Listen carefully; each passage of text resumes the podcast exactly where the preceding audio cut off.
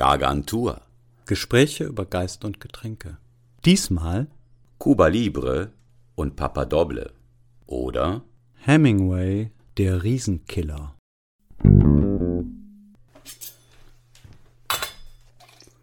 Heute erwartet uns was Neues. Heute geht es mal nicht um ein Single-Getränk, heute geht es um ein Cocktail. Ja, wir mischen. Wir mischen. Und wer uns dabei begleitet, ist kein geringerer als Ernest Hemingway. Immerhin Nobelpreisträger Ja. soll ja an dieser Stelle mal erwähnt sein. Und wir reden über ihn, nicht nur weil er so tolle Bücher geschrieben hat, darüber lässt sich jetzt streiten. Wir reden über ihn vor allen Dingen auch, weil er einen Cocktail erfunden hat, und zwar den Papa Doble. Und überhaupt eine relativ hohe Affinität zum Alkohol hatte. Das kann man wohl sagen. Ich meine, man kann von Hemingway halten, was man will. Und ich weiß natürlich, dass er besonders für die deutsche Nachkriegsliteratur aufgrund seiner Kurzgeschichten ganz besonders wichtig gewesen ist. Aber das muss jetzt hier nicht interessieren, sondern sein Alkoholkonsum ist schon, ich sag mal, äußerst beeindruckend. Der hat ja alles Mögliche getrunken. Aber auf Kuba schreibt er auch alle seine berühmten Bücher. Ja, nicht zuletzt Der alte Mann und das Meer. Dafür bekommt er den Literaturnobelpreis. Ja, ich habe Fiesta gelesen, stammt aus den Anfangsjahren Klar, auf als. Spanien-Fan. Ja, musste ich einfach machen, habe ich mich so ein bisschen drum gedrückt, aber was mir dann aufgefallen ist bei der Lektüre, und das ist eine Parallele, die vielleicht auf was anderes dann nochmal hinweist, wenn ich das vergleiche mit Ernst Jünger und Stahlgewitter, dann haben beide Bücher eines gemeinsam, da wird ungeheuer viel über Alkohol gesprochen, beziehungsweise ungeheuer viel Alkoholgattungen erwähnt. Also wenn ich jetzt einfach nochmal auf die Fiesta zurückkommen darf. Ja, zähl mal auf, was trinkt Hemingway denn so? Ich mache das alphabetisch, damit allen die Orientierung einfacher fällt. Es geht um Absinth, Anis, Aperitif, ungenannt welcher das ist, Bier, Brandy, Champagner, Cognac, Fundador, das ist eine Sherry-Art, ein Oloroso.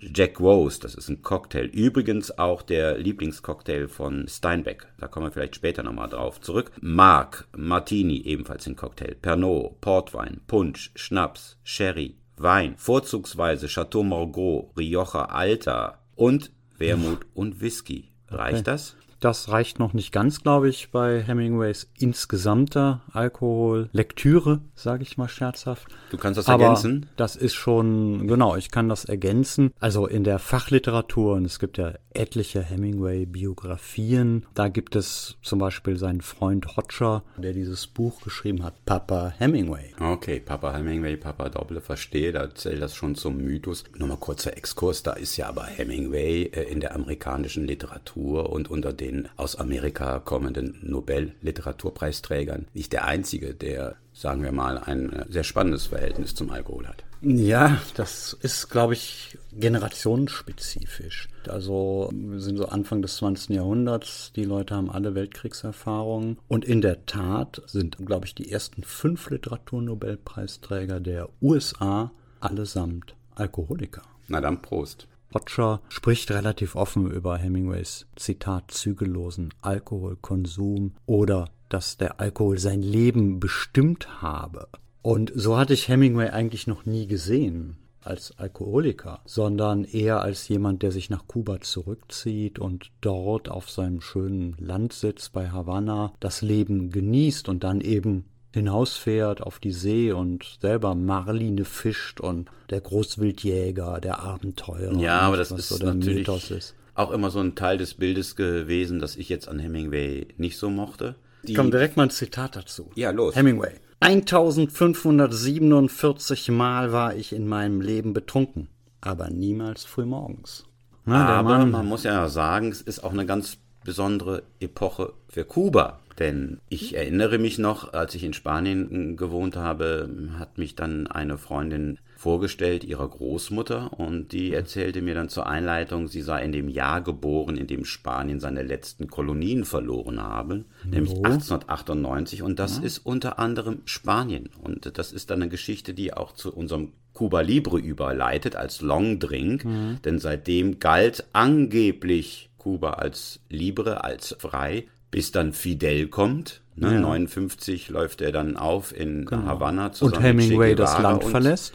Hemingway verlässt das Land. Genau. Wir befinden uns in dieser Epoche. Ja, ja zwischen genau. Cuba Libre und Che Guevara. Ja, und wir haben hier auch wieder so, so eine Art Transmissionsriemen. Also wenn wir mal von dem ganz weltberühmten Rum sprechen, der für eben den Daikiri und den Pabadoble dann die Grundlage ist, das ist ja Bacardi. Und Bacardi wird ja ursprünglich von einem Spanier gegründet, bevor dann die Familie Bacardi das übernimmt dann schon mit ihrem besonderen, gefälligen Rum auch für Mischgetränke berühmt wird und dann aber von Fidel Castro enteignet wird.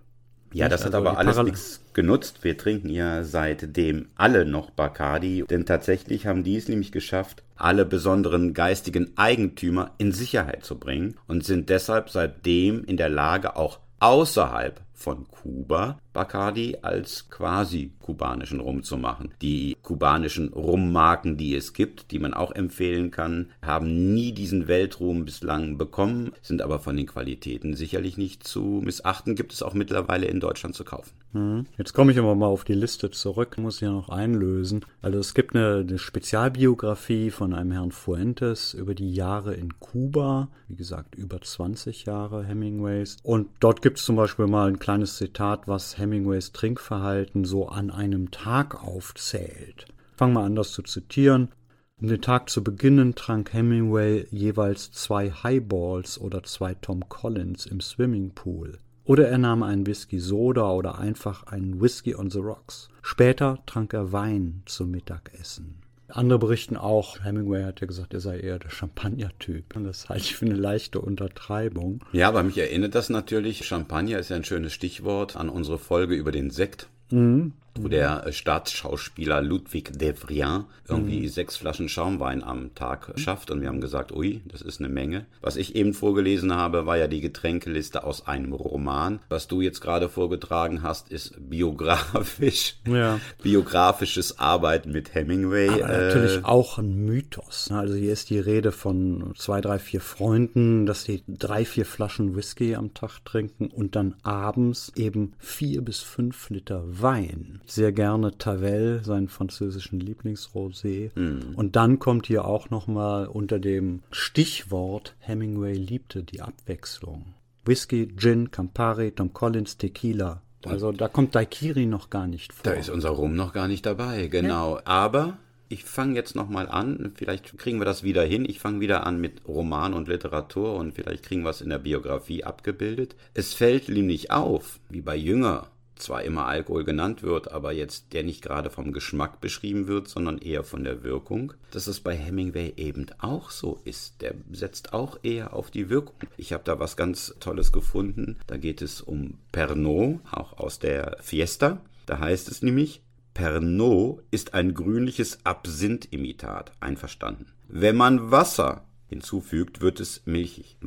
Bekanntlich, Kennen wir auch. Es schmeckt nach Lakritz. Achtung, es schmeckt nach Lakritz. Das ist die einzige Äußerung jetzt zum Geschmack und dann geht's weiter. Und verleiht guten Auftrieb, lässt einen aber auch schnell abstürzen. Das ist doch mal eine Verkostungsnotiz, hm? Also, ich hau da mal eine These raus. Für Hemingway ist offensichtlich Alkohol auch ein, ein Treibstoff. Wenn man sich jetzt Hemingway-Romane und seine Äußerung dazu anguckt, dann fällt auf, dass er so bestimmte Metaphernfelder hat. Das eine ist Kampf, Hahnkampf, Boxkampf, Stierkampf, der Kampf mit dem großen Marlin. Und ein anderes Feld ist aber sowas wie Rennsport und insbesondere Fliegen, also den Flieger hochziehen, auf Höhe kommen, den Flieger abstürzen lassen oder wieder gelungen landen. Da gibt es Passagen, wo er sagt, ich musste in dieser und jener Geschichte eben den Flieger wieder sanft landen, damit die Leser mitkommen. Das koppel ich hier mit dem Alkohol. Der ist Treibstoff für Hemingway, der bringt ihn eben auf ein gewisses Level. Und man kann sich jetzt fragen, ist das zerstörerisch eigentlich? Darf ich- oder darf ich macht da ihn noch mal ihn einschreiten? kreativ? Äh, eigentlich bist du doch hier der Literaturwissenschaftler unter uns, aber ich habe ja wirklich die Fiesta sehr aufmerksam gelesen und da ist der Held, der Erzähler eigentlich, Ja. der ist Flieger, der im Ersten Weltkrieg sozusagen verletzt worden ist und eine Wunde davon trägt und unmäßig säuft. Bitte jetzt Sprungbrett für dich. Ist das bei Hemingway auch so, ne? Haben wir ja gesagt. Ja. Erster Weltkrieg, Zweiter Weltkrieg, Spanischer Bürgerkrieg. Ist der Erste Weltkrieg auch so einmal eine Wunde das mehr vielleicht zum Alkoholkonsum beiträgt, als ich will kreativ sein? Das würde ich so sagen. Also ich glaube, das muss unsere These sein. Es gibt natürlich viele, viele Antworten und Spekulationen. Hemingway, Depressionen, später Halluzinationen. Man weiß nicht, ob er trinkt, weil er Depressionen hat oder ob er Depressionen hat, weil er trinkt. Aber ich zitiere mal aus einem Brief, den er aus dem Zweiten Weltkrieg schreibt an seine damalige Frau. Seit zwei Tagen kein Schnaps mehr. Und es wird dich glücklich machen zu wissen, dass ich ohne ihn genau derselbe bin wie mit ihm, vielleicht sogar beständiger und besser, obwohl ich ihn liebe und brauche. Und oft würde man ohne ihn verdammt nochmal den Verstand verlieren und den Respekt vor sich selber und weiß der Teufel was, ganz abgesehen von dem Vergnügen. Ach, ich liebe ihn. Wir nannten ihn immer den Riesenkiller und niemand, der nicht immer und immer wieder mit dem Riesen zu kämpfen hatte, ist berechtigt, sich abfällig über den Riesenkiller zu äußern. Also ist der Riesenkiller jetzt nur, damit ich das richtig verstehe, Alkohol ja. oder ist der Riesenkiller der Krieg? Ja, ich glaube, die Frage ist, wer ist der Riese? Also ist der Riese die Depression oder ist es hier nicht in diesem Kontext viel klarer eben diese Todesangst? Dafür springt der Alkohol hier ein als Riesenkiller, der eine gewisse Leere, Abscheu, Angstgefühle in den Hintergrund drängt. Okay, aber das heißt, wir sind tatsächlich näher an Jünger als an E.T.H. Hoffmann, der sich montieren wollte mit Alkohol, der sich in Stimmung bringen wollte. Genau. Hier heißt es, die Stimmung überhaupt erstmal oben zu halten. Und überhaupt zu überleben. Um überhaupt zu überleben. Okay, aber was heißt das für den kreativen Prozess, für den Schreibprozess? Ja, das ist die Frage. Also über Hemingway weiß man natürlich, dass er auch Phasen hatte, wo er, ich sag mal, weniger trank, wenn nicht ganz darauf verzichtete, nämlich immer, wenn er an einem Buch arbeitete. Aber genauso gibt es natürlich Phasen und Kreative werden das vielleicht kennen, wo nichts läuft. Also wo es nicht gelingt, wo man nicht reinkommt in das Thema. Und in diesen Zeiten, denke ich, hat Hemingway auch mehr getrunken. Natürlich gibt es einen Haufen von Anekdoten. Dein Freund auf einer Afrika-Expedition sagt mal, Hemingway, der war ohne Alkohol unausstehlich. Mm. Der war aber zum Glück die ganze Zeit leicht angetrunken. Mm. Und dann war er munter und redselig und frotzelte gern. Angenehm. Äh, scheißerte, heißt es in, der, in dem Zitat, mm. scheißerte gerne. Und ohne Alkohol war er mürrisch und depressiv. Aber ist denn dann, ich komme jetzt nochmal auf das Daikiri-Rezept zurück. Also in einen ganz normalen Daikiri kommt weißer Rum, ein bisschen Limettensaft, Grapefruitsaft, dann so ein Löffel voll Maraschino ja. und Zuckersirup. Und es ging halt eben darum, dass Hemingway sagte, mehr vor allen Dingen von dem Maraschino und weg mit dem Zuckersirup. Und daraus entsteht jetzt der Special Daikiri, der Papa Doble. Ist das wieder Geste? Ist das Machismo? Oder ist das tatsächlich Geschmack? Geschmack finden wir ja sonst gar nicht bei ihm. Wir mixen uns jetzt erstmal ein. Den Papa Double, den müssen wir jetzt mal probieren. Zu Ehren Hemingways. So, wir haben schon drinnen den weißen Rum und den Maraschino. Und jetzt kommt noch ein bisschen frischer Limettensaft oder Zitronen oder Grapefruit. Ich nehme immer am liebsten Limette. Dann wird das jetzt gleich mal schön durchgeschüttelt, muss kalt werden und dann sind wir auch schon fertig. Eis ist schon im Shaker. Die Mengen hast du ja im Kopf, ne? Jo. Ist auch nicht so schwierig beim Papa Doble. Nee, da musst du immer das Doppelte von Daikiri nehmen, sagt ja. er ja. Nein, Quatsch. So, Teil 1 fertig.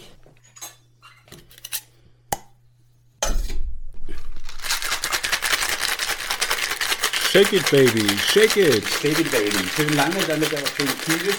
Eis vorher drin. Eis bleibt aber drin. Ja, das machen wir jetzt natürlich nicht in Echtzeit, ne? So,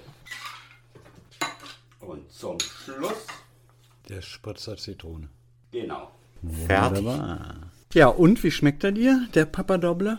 Ja, wunderbar. Also ich kann mich da sehr gut mit anfreunden und ist mir auch fast noch lieber als ein normaler Daikiri. Wunderbar frisch, toll, diese Säure. Klassischer Aperitif auch vorm Essen ist ja so ein bisschen verpönt. An einem heißen Tag. Boah, super erfrischend. Ja, und gibt direkt so ein bisschen Alkoholpep. Ne? Da ist Ja. dann eben mit dem Maraschino, was sind das, 25 Prozent Alkohol und bei dem anderen 40 jetzt bei unserem Rum, kommt auch ja was zusammen, muss man ja, so sagen. Aber ich muss jetzt äh, auch man- erwähnen, wir haben ja extra kleine Coupette-Gläser genommen, damit wir das hier auch noch gut über die Bühne bekommen. Ja, klar. Also hier muss man sich schon ein bisschen zügeln. Glaubt man jetzt, Hemingway ist an einem warmen Tag immer Zeit für einen Daiquiri oder einen Papa Doble. Ja, der Alkohol geht natürlich ganz in den Hintergrund und das ist gefährlich. Wir haben jetzt mit Hemingway endlich mal unseren Cocktailheiligen gefunden. Ja. Das Floridita heutzutage kann sich vor Touristen kaum retten, wie alle anderen Bars, in denen Hemingway in Madrid, in New York, in Paris und so weiter In Pamplona. getrunken hat. Nicht, das ist eine regelrechte Tourismusindustrie. Sein Haus auf Kuba natürlich auch, was man bestaunen kann, so wie er es überstürzt verlassen hat, mit allen 9000 Büchern und natürlich der Bar. Aber es klingt natürlich danach, dass das so eine typische Mythenbildung ist. Papa Hemingway im Floridita sagt, komm, mach mir die doppelte Dosis. Es gibt aber Leute, die darauf hinweisen, dass im Unterschied zu einem normalen Daikiri der Papa Doble durchaus andere Geschmacksnuancen und zwar reichere Geschmacksnuancen hat. Nur bei Hemingway, soweit ich die Sachen gelesen habe, gibt es keinerlei Verweise auf, ich will den Daikiri so und so haben, weil er mir besser schmeckt. Also ist schon die Geste, mehr Alkohol, stärker, Zucker weg. Dann reden wir doch nochmal über einen Longdrink. Wir waren doch schon bei Cuba Libre. Ja, Und du weißt eigentlich, woher dieses Cuba Libre kommt? Nicht wirklich. Also Nee, klar, die Freiheit Kubas kann ich mir vorstellen. Ich habe das immer Fidel Castro und Che Guevara und eben dieser Ablösung von Ja, den genau. Amerikanern Das denken immer alle, aber das ist eigentlich eher das Ende der Geschichte. Das Anfang der Geschichte führt wieder zu der Großmutter meiner spanischen Freundin zurück, nämlich ins Jahr 1898. Und danach gilt halt dieses Cuba Libre. Und angeblich wurde dieser Drink erfunden, als sozusagen in einer typischen kubanischen Bar amerikanische Soldaten waren, die ihre Cola, ihre amerikanische Kolonialtoll-Cola, ja, in den Rum gefüllt haben und dann kam noch ein bisschen Limettensaft zu und fertig war das Ding. So, und Wie heißt der daher Song? kommt der Rum with Coca-Cola, Pina äh, ja von den Jacob Sisters. Ja, genau. Da da da da da da da da. Genau. Das kennen wir, Da ne? kommt das Ähm, Coca-Cola so schön, ja. ja. Dazu muss man dann aber sagen, es ist, es ist- es ist nicht so richtig klar, ob das jetzt eine Geschichte ist, wo dann auch Bacardi dann mitmischt, wo dann alles so schön mit US-Soldaten und Cola so zusammen gemixt wird, sage ich jetzt mal. Fakt ist aber, Cuba Libre wurde damals dann schon symbolisch genommen und alle Leute, die jetzt als Exil-Kubaner in Florida meistens, da wo Hemingway vorher gelebt hat, äh, sitzen, die nennen den Drink nämlich nicht Cuba Libre, die nennen diesen Drink La Menterita. Und die das kleine heißt, Lüge. die kleine es ist Lüge. Ah. eine Lüge, dass Kuba frei ist. Das ist die Anekdote dazu. Ja, da haben wir die zwei gegensätzlichen Enden der Parabel Floridita und Menterita. Aber lass uns doch jetzt mal ein bisschen Schärfe reinbringen. Wir können ja dann alles rausschneiden, was wir nicht brauchen. Ja, nochmal in aller Kürze. Die, die Sekundärliteratur sagt, zitiere hier jemanden, niemand konnte Schlachtszenen besser zu Papier bringen als Hemingway. Da sage ich natürlich, ja klar, der war im Ersten und im Zweiten Weltkrieg. Also der Mann ist traumatisiert. Hemingway war ja auch hier ganz bei mir vor der Haustür, ne, zwischen Düren und Aachen, im Hürtgenwald im Zweiten Weltkrieg. Ja, das scheint eine ziemlich schlimme Erfahrung. Da kommt auch der Brief her, glaube ich, den du dann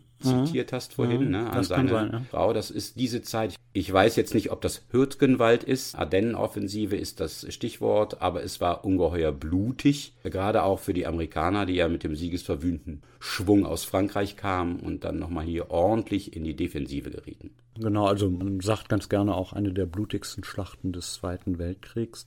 Dr. Wolfgang Stock hat ja die Webseite Hemingways Welt, wo Alkohol nicht so vorkommt, aber ansonsten sehr viel Wissenswertes über Hemingway. Und da gibt es einen guten Artikel darüber, über diese ernüchternde Kriegserfahrung. Hemingway hat auch eine Anthologie herausgegeben und eingeleitet, die heißt Man at War. Dort schreibt er, ich habe in meinem Leben viel Krieg mit angesehen und ich hasse ihn aus tiefstem Herzen. Aber es gibt Schlimmeres als den Krieg und das beginnt immer mit der Niederlage. Je mehr man den Krieg hasst, umso klarer weiß man, dass man ihn, wenn man erst einmal aus irgendwelchen Gründen hineingezogen wurde, gewinnen muss, um sich die Menschen, die ihn angezettelt haben, vom Halse zu schaffen.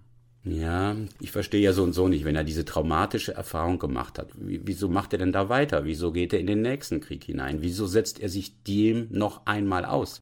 Die Psychologen, die sprechen hier von Kontraphobie. Das heißt also, okay. also sich der Angst stellen und wenn du Schwindel und, und Höhenangst hast, dann geh Fallschirmspringen. Also das heißt, äh, stell dich der Gefahr und bekämpfe die Angst so und, und werte dich quasi als, als Mann, indem du der Gefahr die Stirn bietest, auf. Diese Stelle, die ich gerade hier äh, zitiert habe aus Man at War, die geht aber noch weiter. Also Niederlage, halte ich nochmal fest, ist schlimmer als der Krieg. Es geht schon um dieses persönliche Verhältnis, also Überleben, Held sein am besten. Und das hat er ja auf seine Weise, ne, Erster Weltkrieg, sofort verletzt worden, schwere Beinverletzung, Granatsplitter. Insofern, das Trauma ist da, der Verletzung, der körperlichen Unversehrtheit. Und jetzt schreibt er hier weiter, es gibt einen Unterschied zwischen Soldaten und Schriftstellern.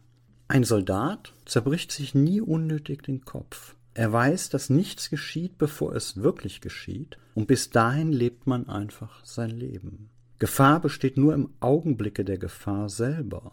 Das heißt also, die Kunst des Soldaten besteht darin, die Gefahr auszublenden, ja, bis sie dann da ist. Ja. Du kannst nicht die ganze Zeit im Schützengraben oder an der Front Todesangst ja, haben, weil die lähmt dich. Anderen Seite, Matthias, Entschuldigung, das ist jetzt auch nicht so richtig sonderlich originell. Ne? Nee. Also, äh, was, was, bleibt denn jetzt außer dem Daikiri und der Verlängerung zum Papa Doble, was bleibt denn jetzt von diesem Hemingway übrig? Ja, pass auf. Feigheit ist, im Gegensatz zur Panik, fast immer bloß ein Unvermögen, die Arbeit der Fantasie zeitweise zu suspendieren.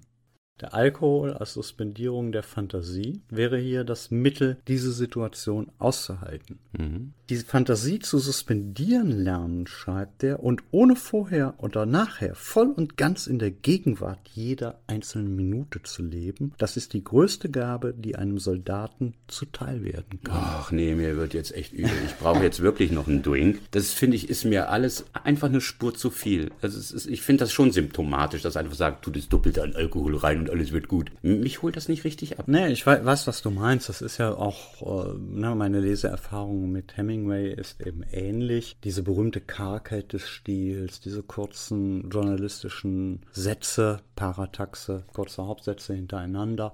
Das ist genau das, was mir persönlich nicht so mundet, was aber in dieser Generation und in der Zeit Nachkriegsliteratur, auch die deutsche Nachkriegsliteratur, frühe Böll, Wolfgang Borchardt, hm. Und Alfred Anders und solche Leute. Die Gruppe 47, die berühmten Namen. Das ist die sogenannte Kahlschlagliteratur in Deutschland. Und die sollte nüchtern und karg berichten. Und man hat sich an den Kurzgeschichten von Hemingway orientiert. Diese Generation fand das auch literarisch ganz, ganz toll.